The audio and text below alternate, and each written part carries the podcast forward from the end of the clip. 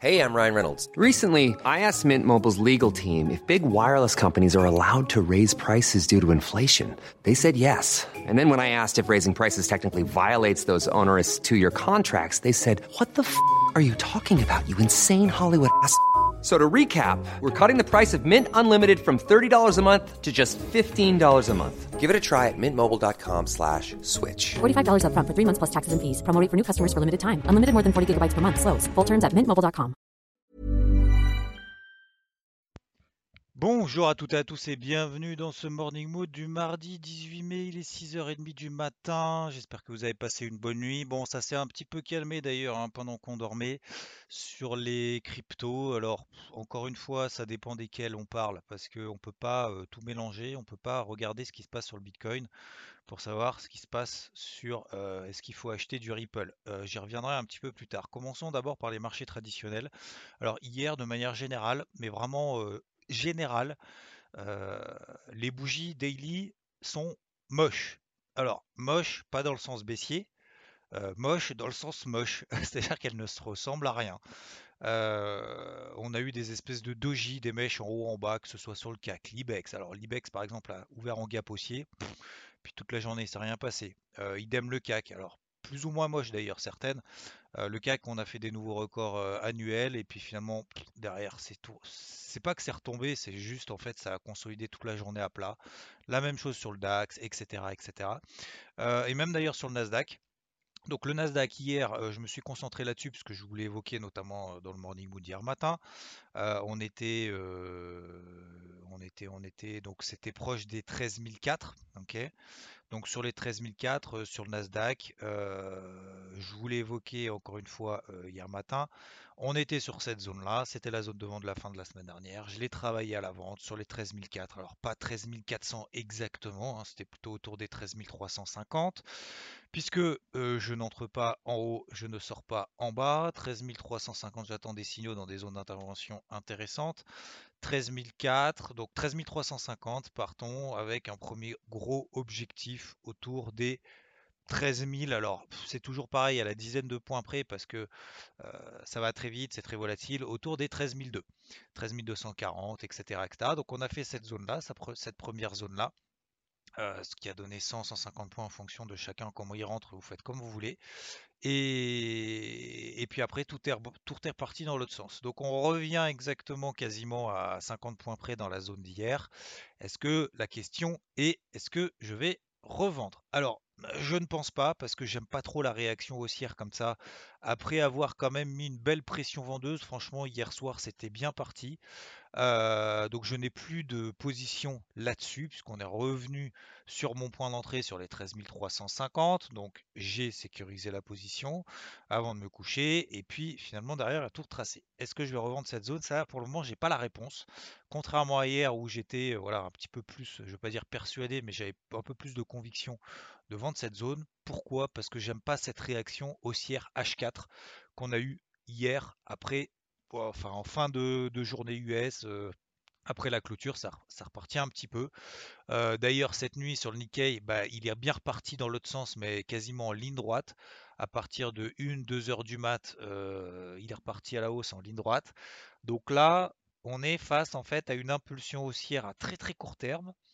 Pression baissière daily, oui, que ça soit sur le Nikkei ou sur le Nasdaq, c'est les deux les plus faibles. hein. Les autres, je les regarde même pas pour le moment. Euh, Nasdaq et Nikkei les plus faibles. Et quand je vois la réaction haussière qu'on a sur ces deux-là, je préfère pour le moment m'abstenir. Voilà. Donc pour le moment, non, j'ai pas de plan plus que ça.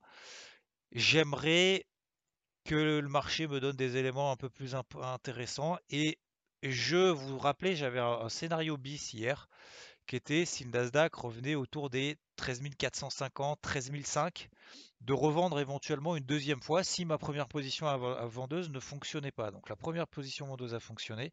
C'est ça en fait, je vous fais toute cette explication, ce cheminement psychologique, parce que je pense que c'est beaucoup plus intéressant de le faire avant que de le faire après, de pourquoi la position a marché. Parce que en fait, vous n'avez pas tous les éléments du coup, et vous n'avez pas la façon peut-être de raisonner avant. Je ne suis pas encore une fois devin ou quoi que ce soit. Je fais des trades perdants aussi comme tout le monde, mais peut-être que cette façon en fait de travailler, peut-être pour certains d'entre vous, intéresse. Donc c'est pour ça que je vous donne en fait tous les éléments que je vois, notamment cette impulsion haussière qu'on a à H4, des indices très très faibles, mais après quand même une pression baissière, que ce soit d'ailleurs sur le Nikkei ou sur le Nasdaq, qui finalement n'ont rien donné cette nuit, et peut-être qui voilà, peut-être qu'on va aller travailler peut-être un petit peu plus les plus hauts. Euh, je ne vais pas dire avant de replonger, mais en tout cas, euh, ne pas s'installer en face pour le moment de cette petite pression haussière. Voilà, vous avez tous les éléments, donc autour de 13 450, 13 500. Si on y retourne, à la limite, ça m'intéresserait peut-être à vendre pour le Nasdaq.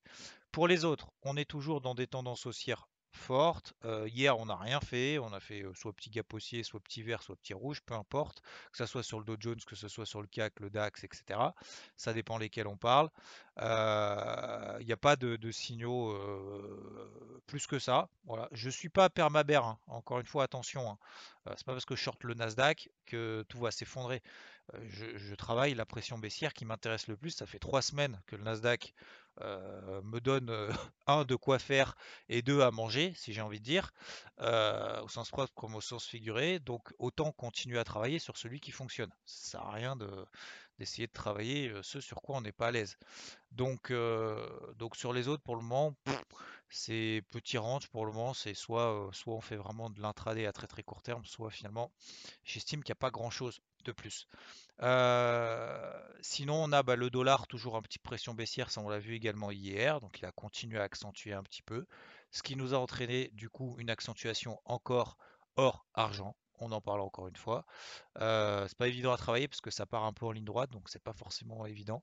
L'eurodoll, petite pression haussière, mais il n'y a rien à prendre à part 15 pips. Donc si vous voulez travailler pour 15 pips, allez-y. Moi, c'est pas ma cam pour le moment et puis voilà. Et puis enfin sur les donc sur les cryptos, donc on a une pression baissière sur les à court terme, mais pas pas en daily. Donc à court terme, c'est sur du H4, H1, mais pas sur du daily. Je le répète une deuxième fois. Non, nous n'avons pas de pression baissière en daily. Nous sommes pour beaucoup de cryptos dans des tendances haussières. Matérialiser, c'est ce qui vous permet, c'est ce qui nous permet euh, ce que nous permet l'analyse technique, c'est de matérialiser des choses. Parce que euh, si on met juste des bougies vertes et des bougies rouges, on a du mal. Je, encore une fois, je, vulgarise. Hein. Euh, mais, c'est vrai. Hein. C'est pas une MM20, c'est pas un indicateur, c'est pas c'est pas tout ce que tu, vous voulez, un retracement de Fibonacci qui va nous donner savoir si ça va baisser ou ça va monter. C'est juste que ça va nous matérialiser des trucs, avec peut-être des probabilités de réussite. On a peut-être plus de probabilités de réussite en tendance haussière d'être à l'achat que euh, en tendance haussière de chercher des ventes, à mon avis. Donc du coup, une MM20, une MM50, ça va nous matérialiser cette tendance. Donc tant qu'on reste a priori au-dessus des MM20, des MM50, a priori on est toujours en tendance haussière. Ça ne veut pas dire que ça va pas baisser. Ça veut dire que techniquement, on a plus de chances de gagner en étant à l'achat que de gagner en étant à la vente. Voilà. Euh, mais donc sur cette pression baissière qu'on a à très court terme, euh, je vous le disais, premièrement, ça sert à rien d'essayer de regarder le Bitcoin pour essayer d'acheter du Cardano ou du, Ripple. Il n'y a absolument aucune relation de l'un par rapport à l'autre. le Bitcoin, on sait que ça fait trois mois qu'il bouge plus. Ça fait trois mois, voire même qu'il baisse pendant que l'Ethereum avait fait x2. Donc voilà, c'est QFD. Maintenant, lesquels est-ce que, deuxièmement, est-ce que cette pression baissière est remise en cause cette nuit? Non, pas encore. Sur certaines, oui. Le Litecoin, par exemple. Euh, CAGED, par exemple. Euh, qui, oui, ont déjà donné des premiers signaux de reprise au-dessus des plus hauts de hier, midi 14h. Donc, sur ces deux-là, pour le moment, ça donne des signaux positifs. L'Ethereum, on le sait, qui surperforme le Bitcoin. Donc, entre les deux, est-ce que c'est plus intéressant d'acheter celui qui baisse le plus et qui monte moins vite que l'autre Ou est-ce que c'est plus intéressant d'acheter, en tout cas pour le moment, et ce depuis un mois et demi, est-ce que c'est plus intéressant d'acheter celui qui monte plus vite et qui baisse moins vite? Voilà. Euh, donc l'Ethereum pour moi fait partie des plus forts. On est revenu autour de la MM20 Daily, on est passé en dessous, on est repassé au-dessus, etc., etc. Donc pour le moment, je suggère, en tout cas c'est comme ça que je vais travailler, après vous en faites ce que vous voulez, entre midi et 14h hier, on a donné des petits points hauts, si on repasse au-dessus, ça nous donne le point de repère des plus fortes. Ça c'était la deuxième chose. Troisième chose, il faut s'installer au-dessus de la MM50H1, MM50H1, pour pouvoir commencer à effacer cette petite pression baissière qu'on a à court terme. Ok? Donc pour moi, ça, ça va être le beau point de repère. Et je pense qu'aujourd'hui, il va y avoir beaucoup de vols et beaucoup d'excitation sur les cryptos parce qu'on n'est justement pas très loin de ce niveau-là. Je pense qu'on est entre deux eaux. Je pense que ceux qui ont voulu lourder en mode tout va s'effondrer, ça y est, c'est le début de la fin, comme à chaque fois qu'on perd 10, 20, 30, 30%. Alors, certaines plus que d'autres, c'est toujours pareil. Quand l'Ethereum fait x2 et qu'il perd 25%, euh, je rappelle que depuis qu'il a fait x2 entre le plus bas et le plus haut, entre le plus bas et le niveau actuel, on est encore à 50% de performance.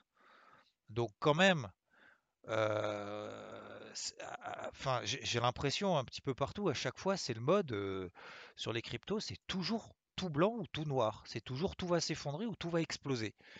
Je pense qu'il faut pas raisonner comme ça parce que si on, enfin, j'imagine même pas la pression toutes les heures, tous les jours, de se dire, oh, on passe de x2 à plus 50, on passe de plus 100% à plus 50%. Euh, oui, effectivement, ça fait chier. Oui, bien évidemment. Mais je suis pas sûr que ce soit forcément la façon positive de raisonner pour pouvoir travailler des tendances et pour travailler un marché qui est en train justement d'être en phase de, je vais pas dire de maturation, mais qui est en train d'apprendre quand même beaucoup de choses. Donc oui, on a des épisodes de volatilité à très court terme, mais c'est logique parce qu'il y a des, des, pumps énormes. Donc on peut pas avoir que des replis de 1%, on peut pas avoir des drawdowns de tendance haussière de 1-2% pour des performances de 50, 100, 150% pour certaines d'entre elles. Ce n'est pas possible. Donc il faut toujours euh, mesurer en fait la volatilité par rapport à la volatilité historique, la volatilité actuelle par rapport à la volatilité historique. Donc c'est pour ça qu'on utilise déjà du logarithmique, parce que ça permet aujourd'hui d'avoir la même variation qu'il y a un mois. D'accord?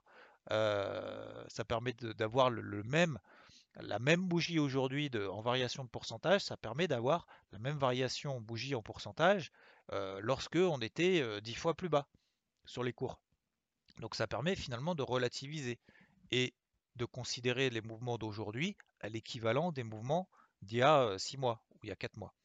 voilà. Donc pression baissière, oui, mais pas, c'est pas fermé définitif pour moi pour le moment, il faut donc les, gros niveaux de repère. Alors, euh, vous prenez les, bien évidemment celles qui vous intéressent le plus, si bien évidemment vous êtes aussi dans cette stratégie-là, euh, les plus fortes. Donc, on a l'Ethereum par exemple, on a Neo, on a le Ripple qui tiennent bien, Solana bien évidemment, BNB, euh, le Binance Coin aussi.